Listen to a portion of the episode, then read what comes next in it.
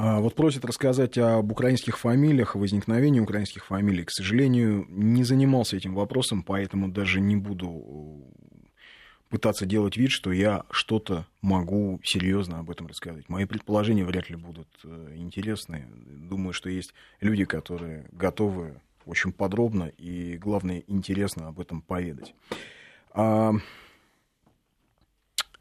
Поправляю, что всеобщее образование а, началось, э, было введено в 1804 году, когда появились церковно-приходские школы. Хорошо, поправлюсь. Обязательное всеобщее школьное образование появилось в годы СССР, если так угодно. Так вот, продолжаем разговор, собственно, о том, что происходило с членами Кирилла-Мефодиевского братства, Кирилла-Мефодиевского общества. Они постепенно освобождались из ссылок, съезжали в Санкт-Петербург, и Тарас Шевченко туда приехал, и Костомаров, и Пантелеймон Кулиш. И вот Пантелеймон Кулиш там попытался издавать первый украинофильский журнал. Тогда это называлось «Украинофильство». И То это есть... можно было делать, да? Ничего можно, страшного? Да, в страшной кошмарной Российской империи все было можно, и книги издавать на малороссийском наречии. Он начал издавать журнал на... А, пытался и на русском языке, то есть и русским алфавитом, и на кулешовке. То есть на своей а, сочиненной кодификации. И статьи там писались, э, вот, собственно, им самим, и а, другими украинофильскими деятелями. Причем не только на тему Украины, ну, например, там Костомаров писал статью о федерализме в Древней Руси.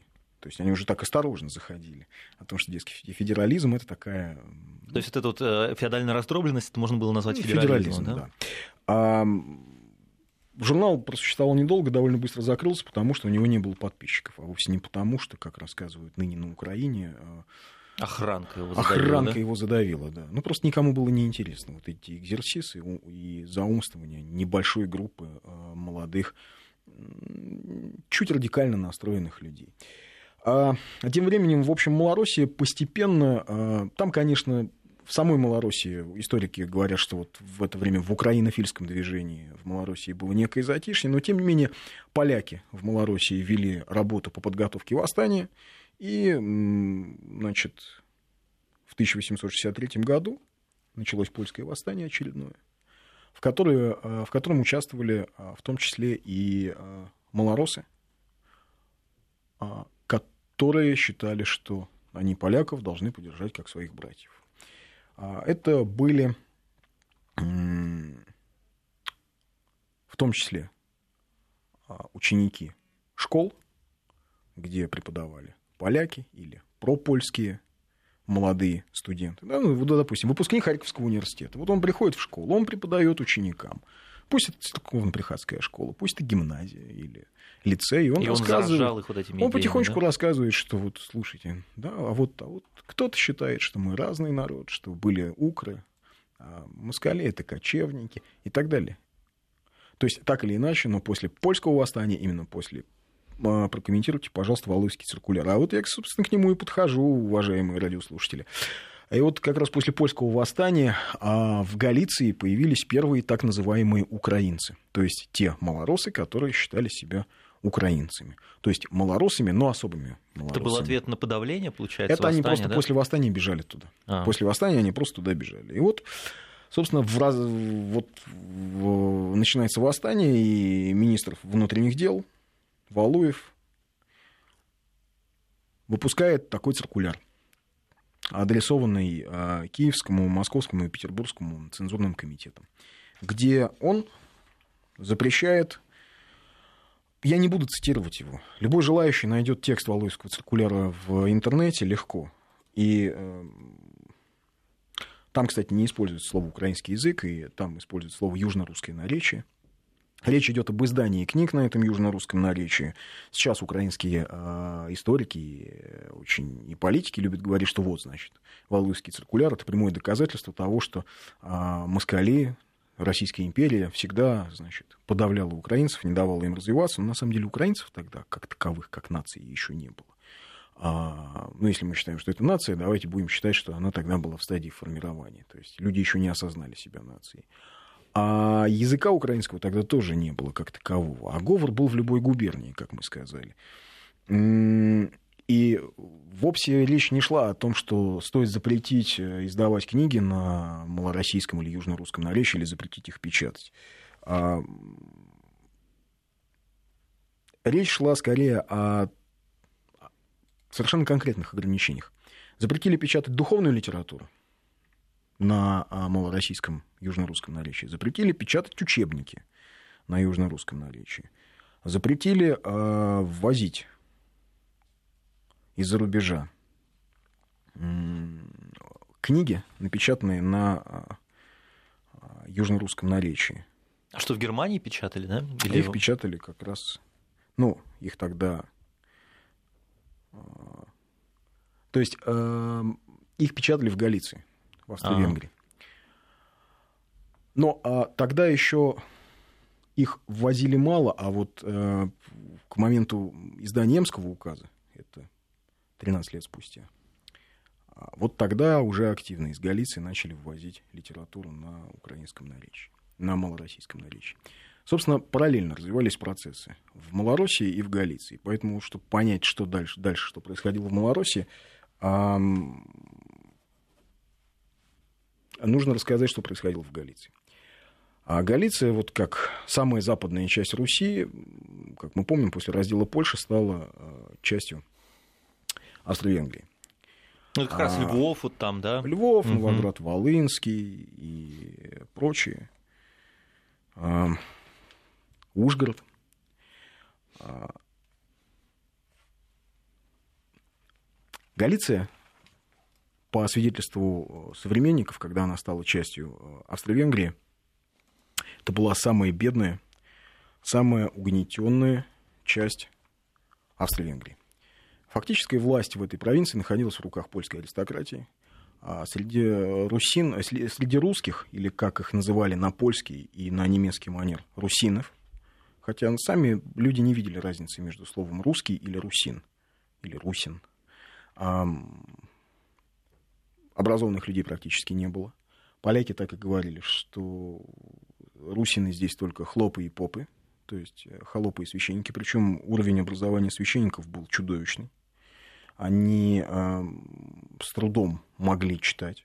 Но они хоть э, Евангелие-то знали? А, да, но поскольку они были униатские священники, то большинство из них а, с трудом говорили даже на русском языке.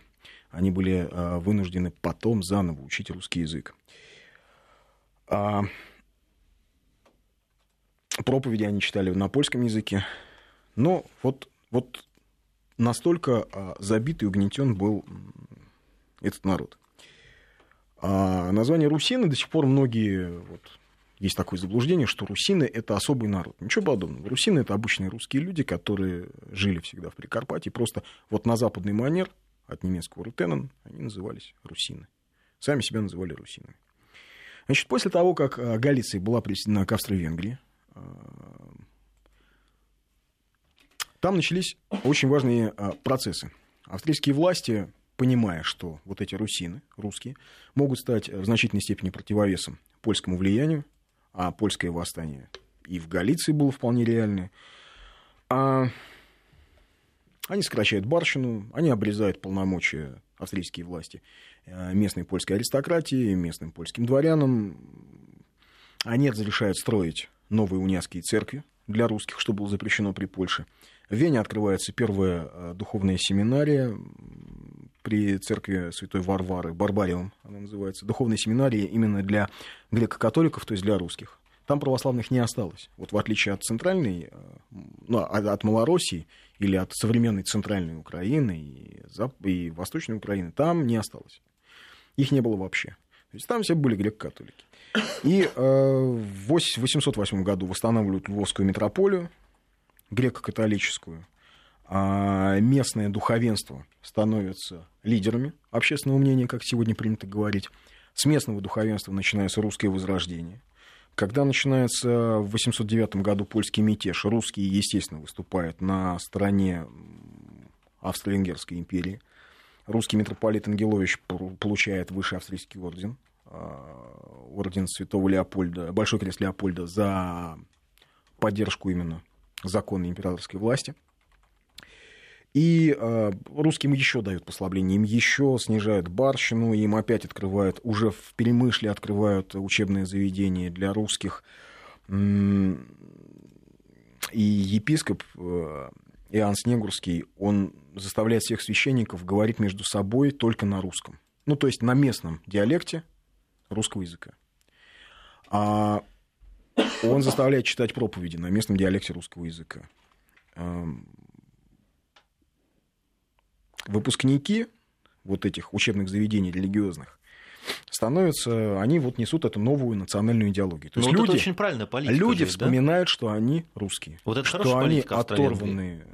Ну, она была какое-то время. Ну, такое, ну, это грамотно было ну, сделано, а это да? была политика... не давить, а Нет, это была политика разделяется и властвуй. Да. Сербы против хорватов, мадьяры против румын, но это помогло им поляки не... против... А, нет, очень долго Австро-Венгрия существовала а, за счет одной национальной идеи. Мы оплот против а, османского вторжения в Европу. Но они как раз были на границе. Да, да. но когда османская угроза пропала, нужно было как-то на каким-то образом соединить эти разрозненные части через какую-то новую идеологию.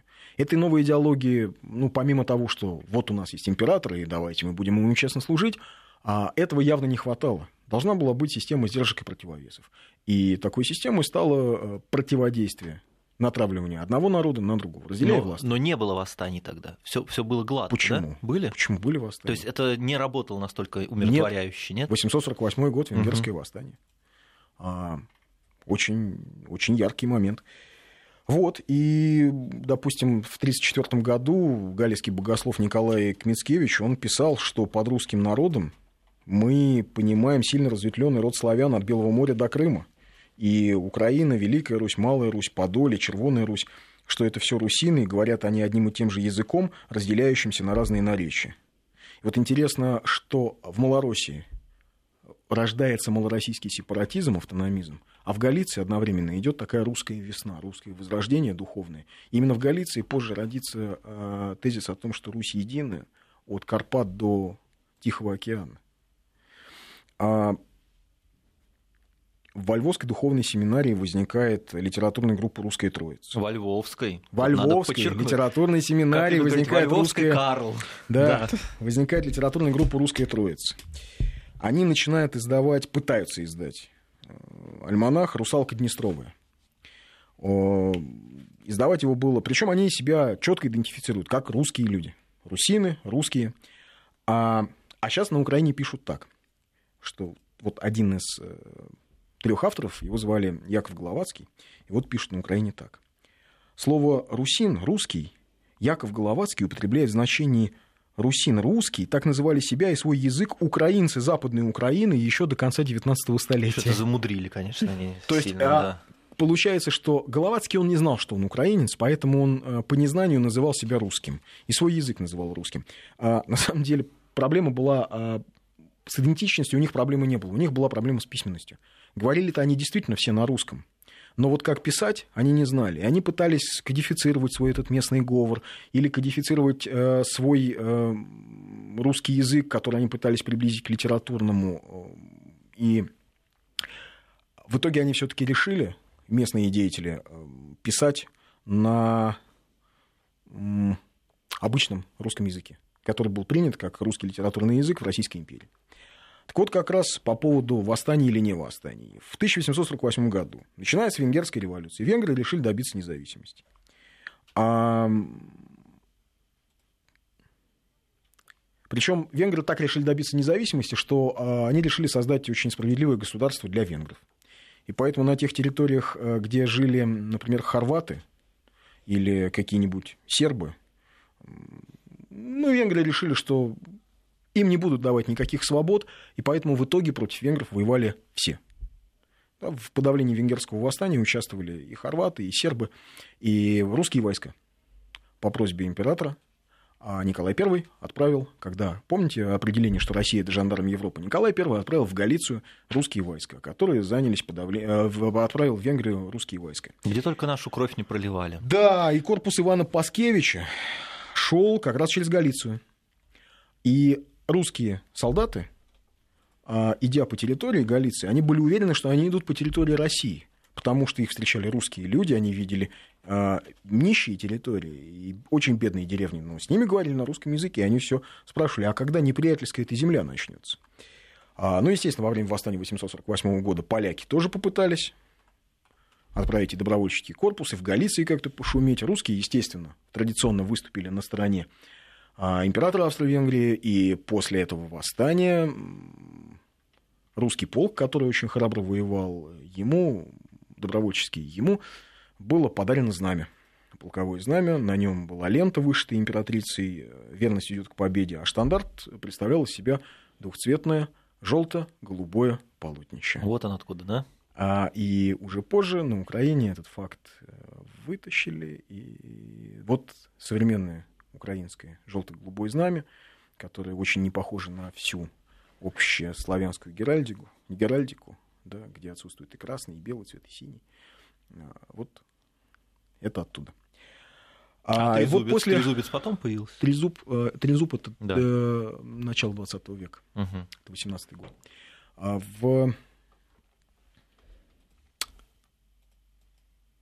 По, после восстания в Галиции по инициативе генерал-губернатора э, Франца Стадиона фон Ватгаузена создается такой орган управления русский, Главная русская рада, э, которая ну, будет, начинает заниматься проблемами русских.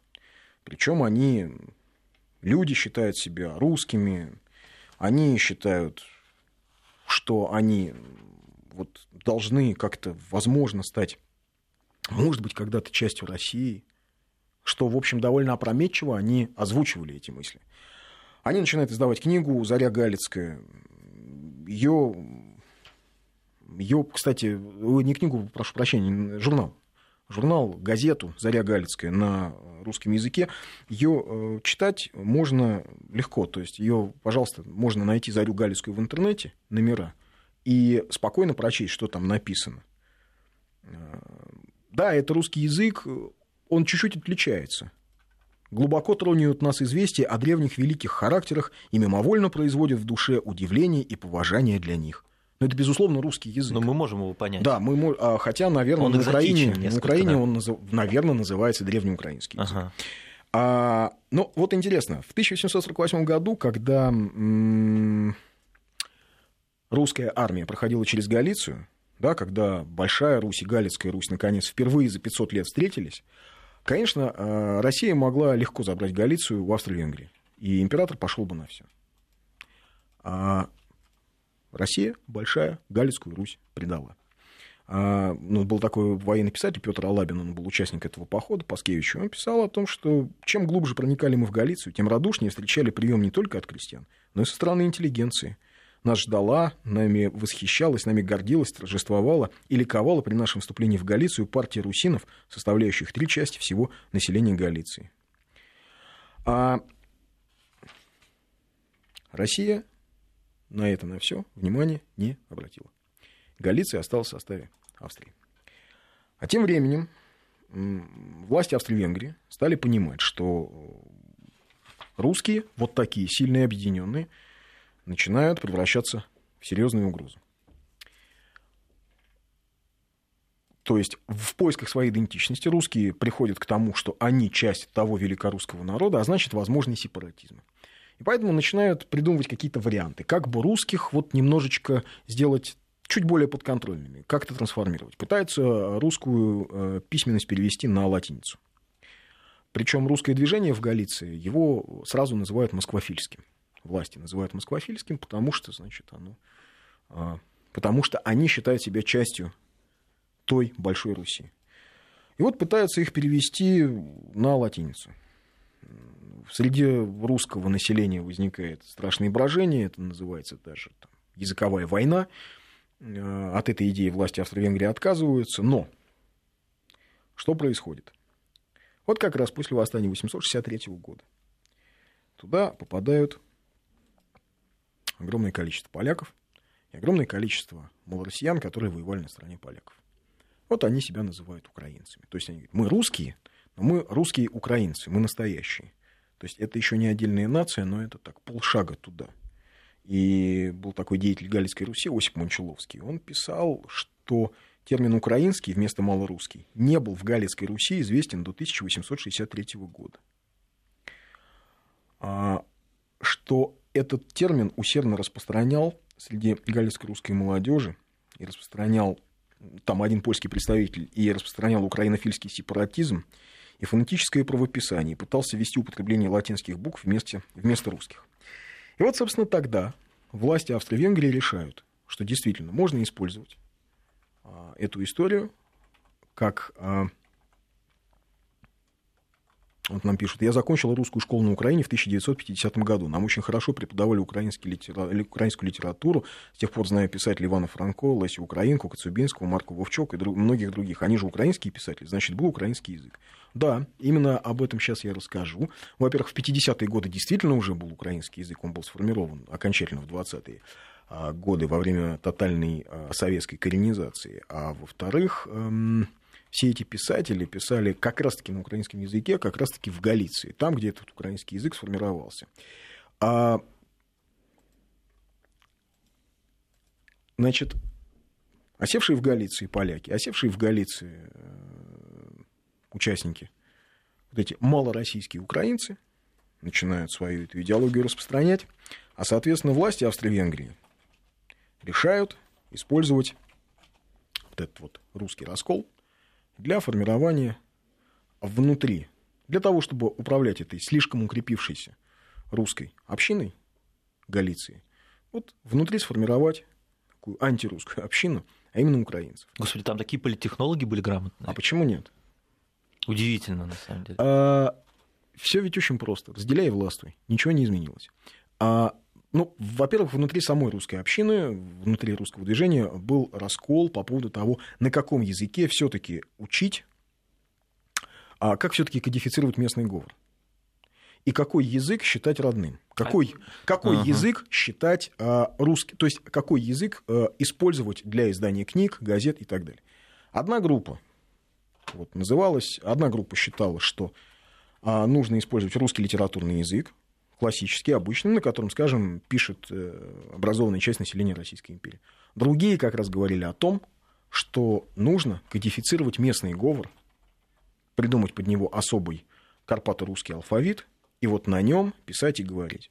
И вот этот раскол внутренний э, на москвофилов, с одной стороны, а с другой стороны народовцев, он произошел еще до появления там э, беглых поляков и украинцев. А вот в Библии написано, после дом, того... который разделится сам себе, не устоит. Вот он уже разделился, и вот туда после того, было как они прийти. приехали, а, соответственно, раскол этот усилился, соответственно, пошли разговоры о том, что это не просто украинский, а это вот а, что это не, не Карпаты русские, а что правильно называть его украинским языком.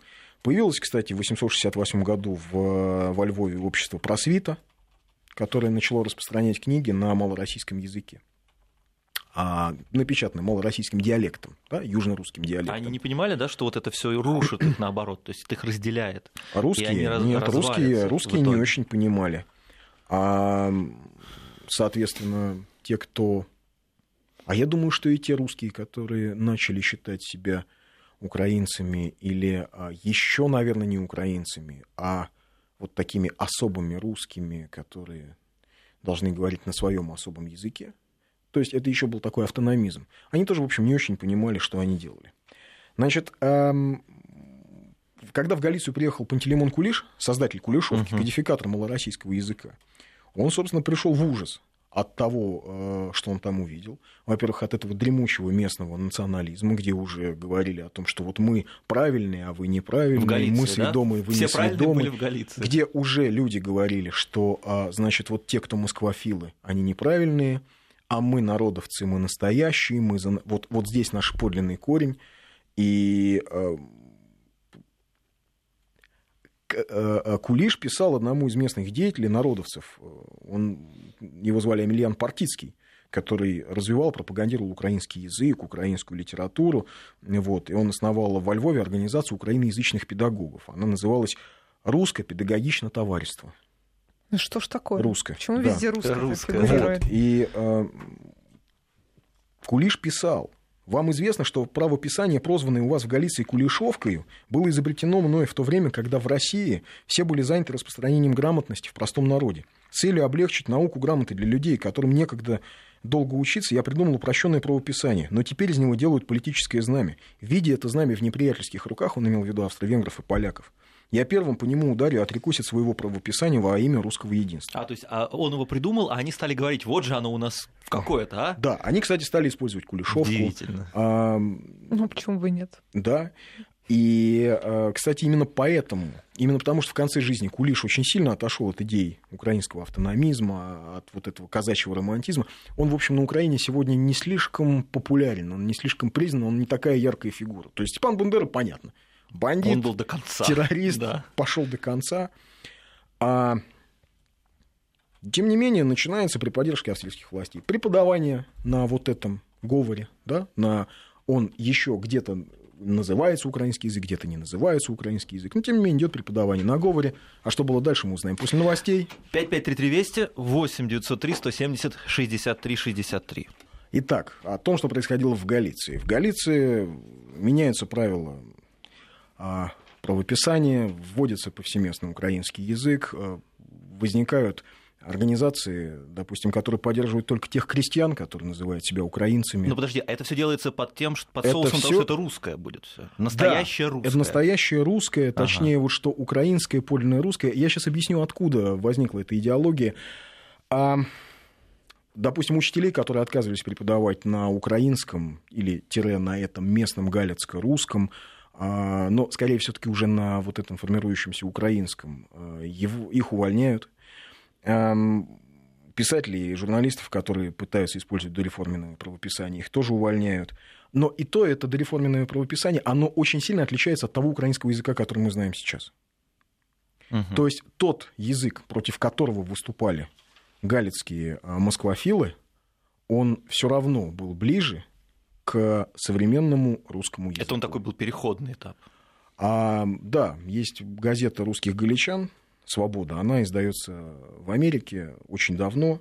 И до сих пор или нет? С 1893 года она издается в Америке. Ее архив есть в интернете, на сайте можно найти газет «Свобода». Вот он назывался в 1893 году «Часопис», часопис, то есть это журнал, для русского народа в Америке. Потому что из Галиции очень много людей уезжало в Америку, ну и в Канаду, кстати. Да, и угу. вот откуда возникла эта канадская диаспора огромная.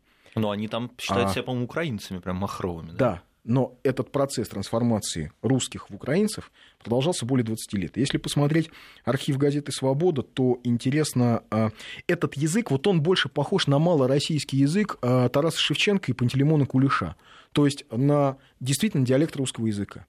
А вот к 2014 году, вот там уже появляется слово «украинец», уже исчезает слово «русский», и уже возникает вот тот еще более ополяченный язык, еще более искусственно трансформированный язык, чем за 20 лет до этого. Любой может открыть архив газет «Свобода» в интернете и посмотреть трансформацию с 1893 года даже по 1914-1915.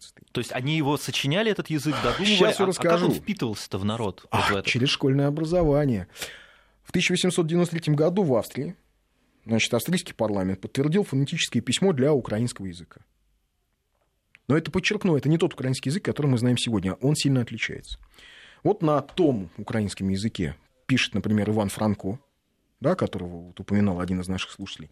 Но Иван Франко сам себя считает русином, он в молодости входит а, в русофильское общество, а он в 90-е годы 19 века является одним из инициаторов создания политической партии, которая называется Русско-Украинская радикальная партия. И вот она такой русско-украинской радикальной партии остается до, по-моему, 21 года. То есть русский, украинец – это все близко. Украинец – это все еще политическая ориентация. Язык еще не сформирован.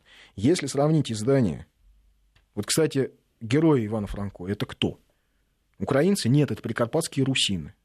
Если сравнить издания Ивана Франко, скажем, прижизненные, и более поздние, то можно заметить, что это очень разный украинский язык.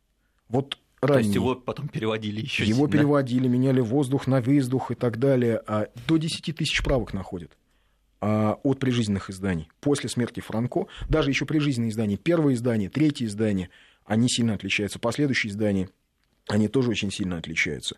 А, собственно, вырастает целое поколение молодежи, которое в школах, а, в лицеях, получает знания такого толка.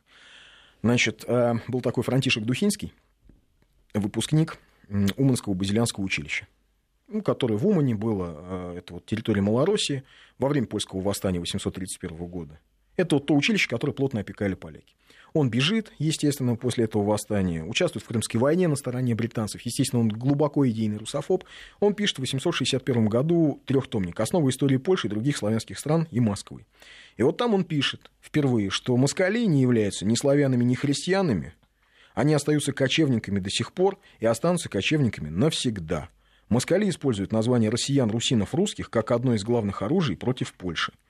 В общем, он призывает москалей называть исключительно москалями, а вот слово «русский» он распространяет только лишь на жителей Малоруссии. Интересно, а вот как ему поверили? Есть... Ну вот а, а, те любой, кто был, наверное, в Российской империи, могли понять, что тут ну не кочевники.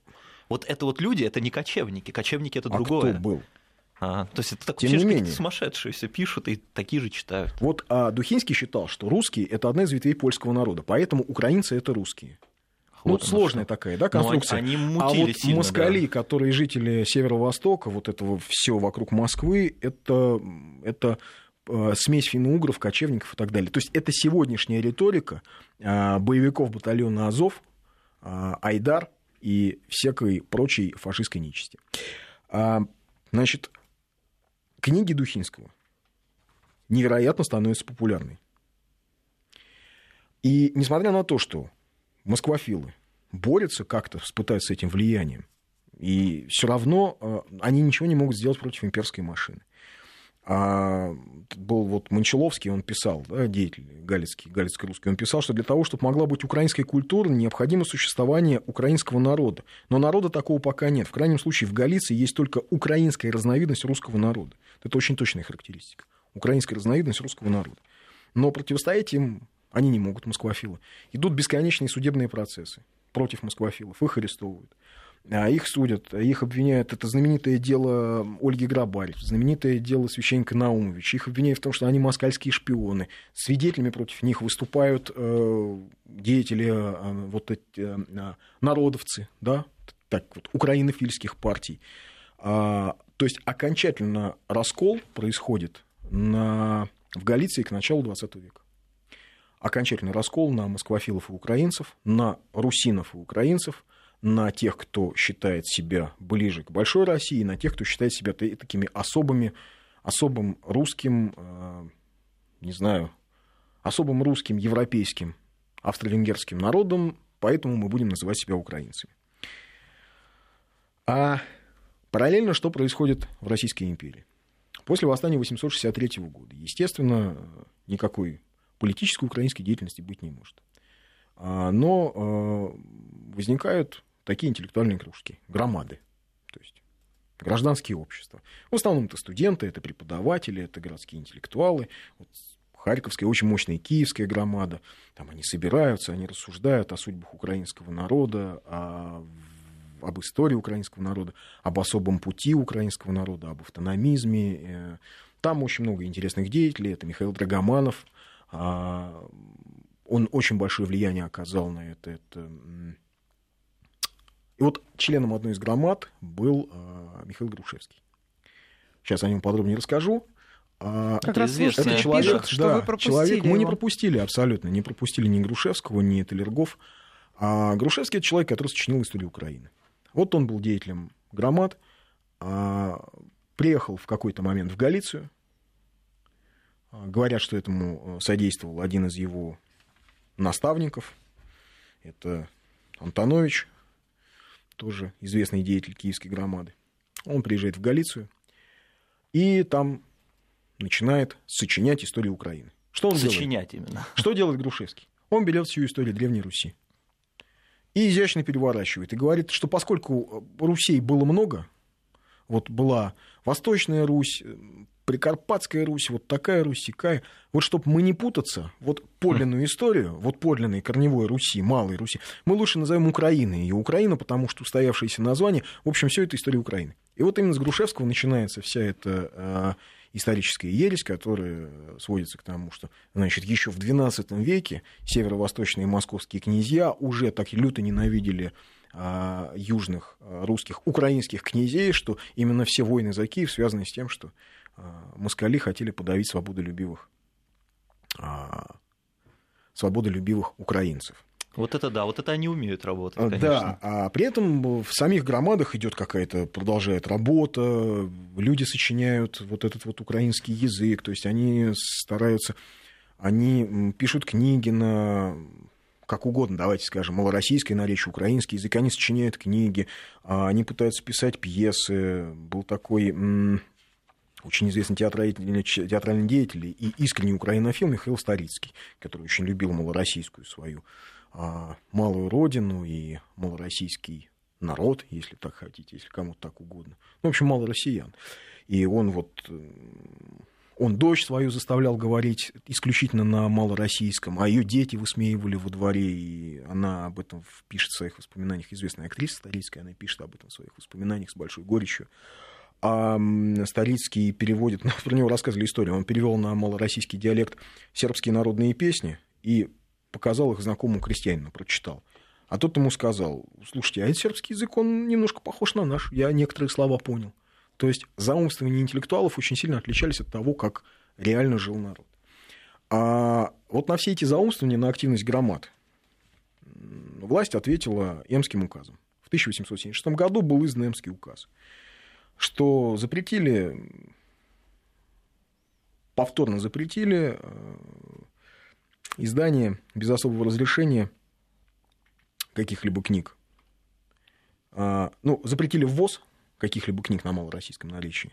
Я прошу прощения, я оговорился. Я, э, когда говорил о Валуйском циркуляре, Валуйский циркуляр запрещал издание книг внутри России, а ввоз книг запрещал Эмский указ. Вот Эмский указ. Потому что уже было понятно многим, что происходит в Галиции. Что формируется фактически новая идентичность. А, ну или если не идентичность, то база для того, чтобы э, создать э, предпосылки для раскола Российской империи значит, были запрещены, ну, по сути, был запрещен украинский театр ненадолго. Это была невероятная глупость, которую через несколько лет пришлось исправлять, вносить изменения. Ну, в общем, малороссийский театр все равно существовал. В порядке театрального эксперимента все равно. А, и ограничил, была ограничена печать книг на а, малороссийском наличии внутри Российской империи.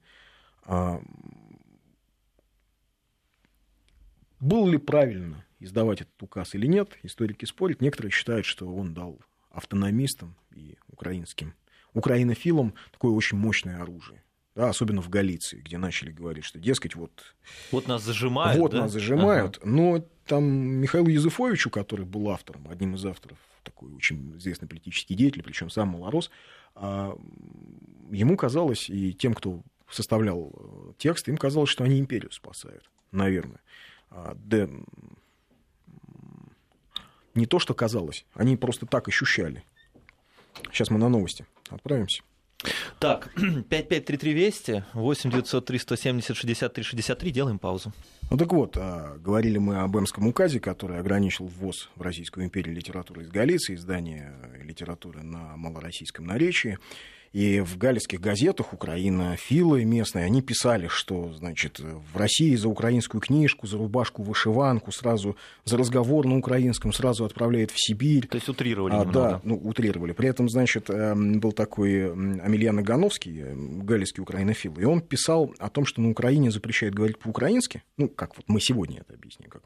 А как это написано было? Вот так – нам в Австрии лучше жить, ниж нашим братьям на Украине под управу российскую.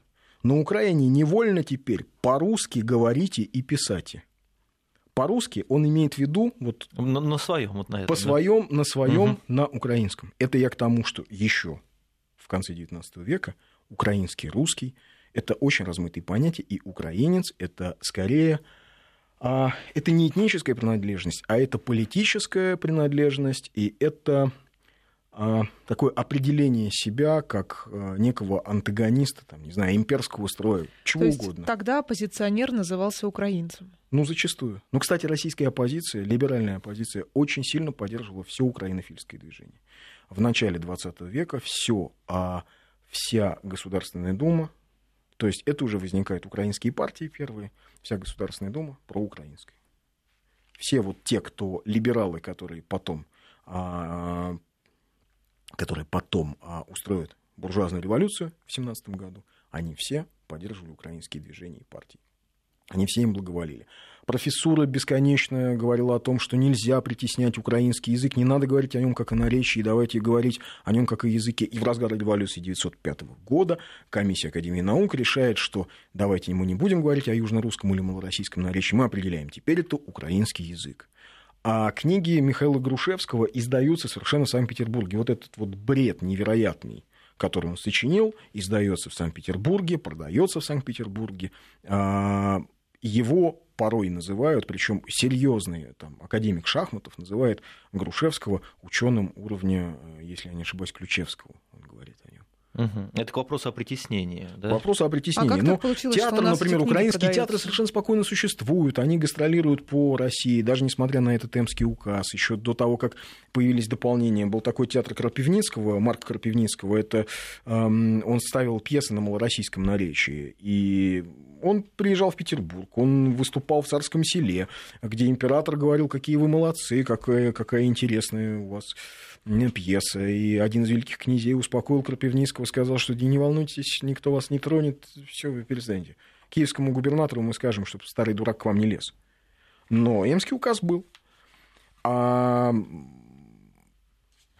украинское движение, вот оно насколько было малочисленное, значит, когда началась э, война на Балканах в 1877 году, украинофилы, киевская громада, они решили отправить свой отряд боевой, чтобы, значит, под украинским флагом вот, украинцы выступили. Шесть человек. Шесть человек собралось поехать э, за три недели поисков нашли шесть желающих поехать на Балканы воевать за братьев славян. Причем трое из них были люди э, в розыске. Им нужно было как теперь говорят, по-любому угу. свалить да, куда-нибудь. И хоть нашелся тушкой, повод удачный. Да. да, когда вот деятель украинской громады Драгоманов начал э, пытаться издавать первый журнал за границей, «Громада», он попытался издавать его на украинском языке, ни слова на русском но не смог его издавать на украинском языке, потому что ему читатели начали писать, что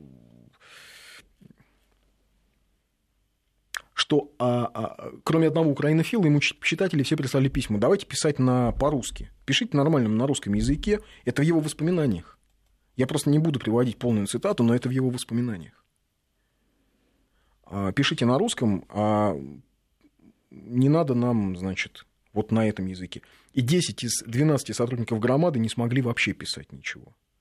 Потому что язык уж был а, очень сильно а, для них незнаком.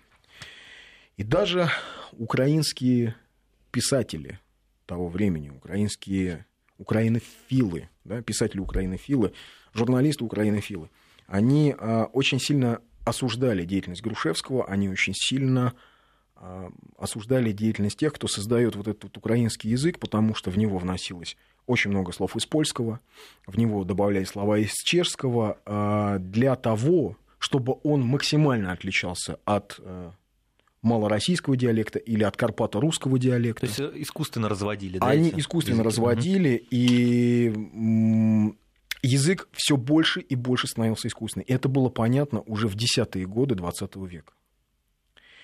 А именно поэтому все глубже и глубже становился раскол. А в Российской империи это не так было заметно. То есть, да, были движения, да, были сепаратисты, да, возникла первая украинская, возник украинский национализм. То есть, нации украинской еще не было. А, собственно, ну, как обычно, национальные движения. Национальные движения против угнетения. А тут еще не было нации, которую кто-то начал угнетать. Пока не угнетали, но уже начиналось. А, да. А, и тем не менее оно возникло. Возник такой, был такой Николай Михновский он в Харькове создал первую украинскую партию, революционную украинскую партию. А Николай Михновский является, ну, во-первых, а, отцом украинского национализма. Он, кстати, одно время жил во Львове. До тысячи, в 1897 году официальная биография гласит, что он поехал туда, значит, эм, купить запрещенные в России книги там, Драгоманова и Ивана Франку. Ну, чем на самом деле занимался Михновский, а, с кем он там общался, это большая загадка. Но когда он приехал в Россию, получилось, что он уже знает, как вести, как партию организовать, как вести борьбу. И в уставе партии Михновский, он 10 заповедей Украинской национальной партии. У него там есть интересные моменты. Украина для украинцев, Везде и всегда используй украинский язык. Пускай ни жена твоя, ни дети твои не оскверняют твой дом языком чужаков-угнетателей. Не бери себе жену из чужаков. Все люди твои братья, но москали, ляхи, венгры, румыны и евреи – это враги нашего народа, пока они господствуют над нами и обирают нас. То есть это все не Степан Бендера придумал, это все придумали не, не сейчас, это все тогда, там.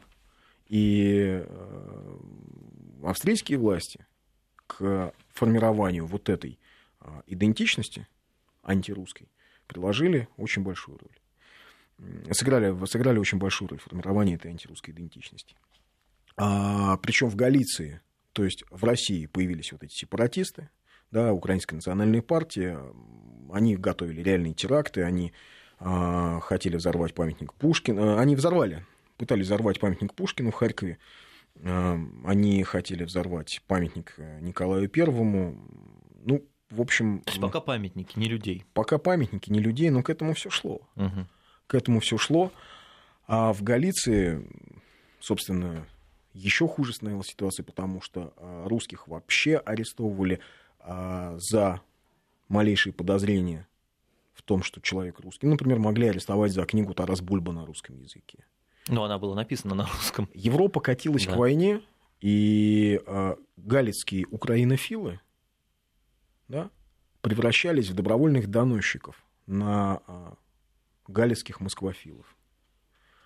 Они говорили на своих собраниях, что мы сами будем полицейскими а для вот наших же братьев-русинов, которые, значит, не хотят как-то там проникаться вот этой национальной идеей.